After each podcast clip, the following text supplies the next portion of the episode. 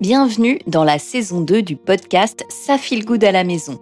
Je m'appelle Véronique Massier-Jacques, j'ai 45 ans, je suis coach parental, autrice pour les éditions Zérol et surtout maman de trois filles entre 6 et 16 ans. Être parent, ce n'est pas toujours évident. Et puis surtout, je crois que ça s'apprend. Ce podcast, c'est un temps de pause pour vous. Un moment pour appuyer sur off, ralentir et tenter de prendre de la hauteur. Je partage avec vous des astuces, des infos, des réflexions, sans prise de tête. Je sais que la théorie, c'est bien joli, mais ça rime difficilement avec la vraie vie. Ça file good à la maison? Le podcast déculpabilisant qui veut du bien aux enfants, mais surtout aux parents. Bienvenue chez vous. Aujourd'hui, j'avais envie de vous parler de l'adultomorphisme. L'adulto quoi? L'adultomorphisme.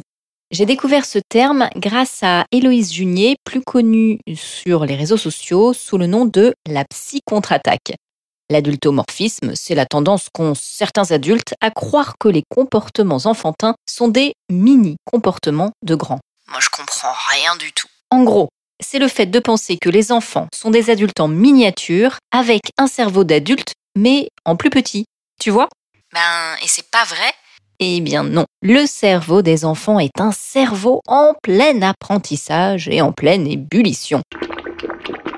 Il se nourrit de ce qu'il observe et entend.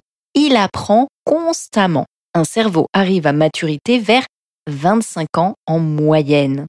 Un cerveau d'enfant, tu vois, c'est un peu comme une maison en construction. Les fondations sont là, mais il reste tout à faire. Le premier étage, le deuxième, les escaliers. Donc il est illusoire de croire qu'un enfant de 4 ans peut se comporter comme un adulte de 30 ans. Tu aurais un exemple concret? Bah, Par exemple, je me souviens d'un jour où l'une de mes filles, c'était Chloé, elle avait à peu près 2 ans, elle a mordu mon mari. Il s'est agacé, l'a regardée assez agressivement et a commencé à la gronder et à lui dire qu'elle était méchante. Il était persuadé, si tu veux, d'avoir été mordu bah, par un mini-adulte hein, capable de se contrôler. Eh bien non, c'est très courant pour les jeunes enfants de mordre. Les enfants sont souvent en train de mâchouiller euh, des jouets ou n'importe quoi. Bon bah le genou de mon mari ce jour-là, il est passé par là et crac, voilà. Tu n'as pas affaire à un être diabolique si ça t'arrive. Euh, Je comprends ce que tu veux dire, mais euh, du coup, on fait quoi? On se laisse mordre sans rien dire? Non, c'est pas ce que je veux dire. On explique aux enfants bah, que les dents sont pointues, ça fait mal, on recadre sur ce qui est autorisé ou non de faire avec, et voilà. Je veux juste te dire que ça ne sert à rien de s'affoler, ça ne sert à rien de gronder l'enfant, il n'y comprendrait rien. Les jeunes enfants peuvent également se mordre entre eux quand ils sont sous tension et qu'ils n'ont pas encore les mots justes pour communiquer autrement. Ça, c'est ma grande Emma qui avait mordu une petite fille philippine en petite section. Pardon, philippine. On ne se laisse pas faire, évidemment, mais j'insiste sur le fait qu'il est inutile d'y voir là un sale gosse qui ne sait pas se contrôler et qui est méchant. Nos enfants, petits, moyens ou grands, sont des adultes en devenir. Ils ont beaucoup de choses à apprendre et à comprendre. Notre soutien est essentiel et leur montrer l'exemple est la meilleure route à suivre. Quand ils ont un comportement bah, que tu juges inapproprié, la première chose à faire, c'est de comprendre pourquoi. Et surtout, d'arrêter de te comparer à eux.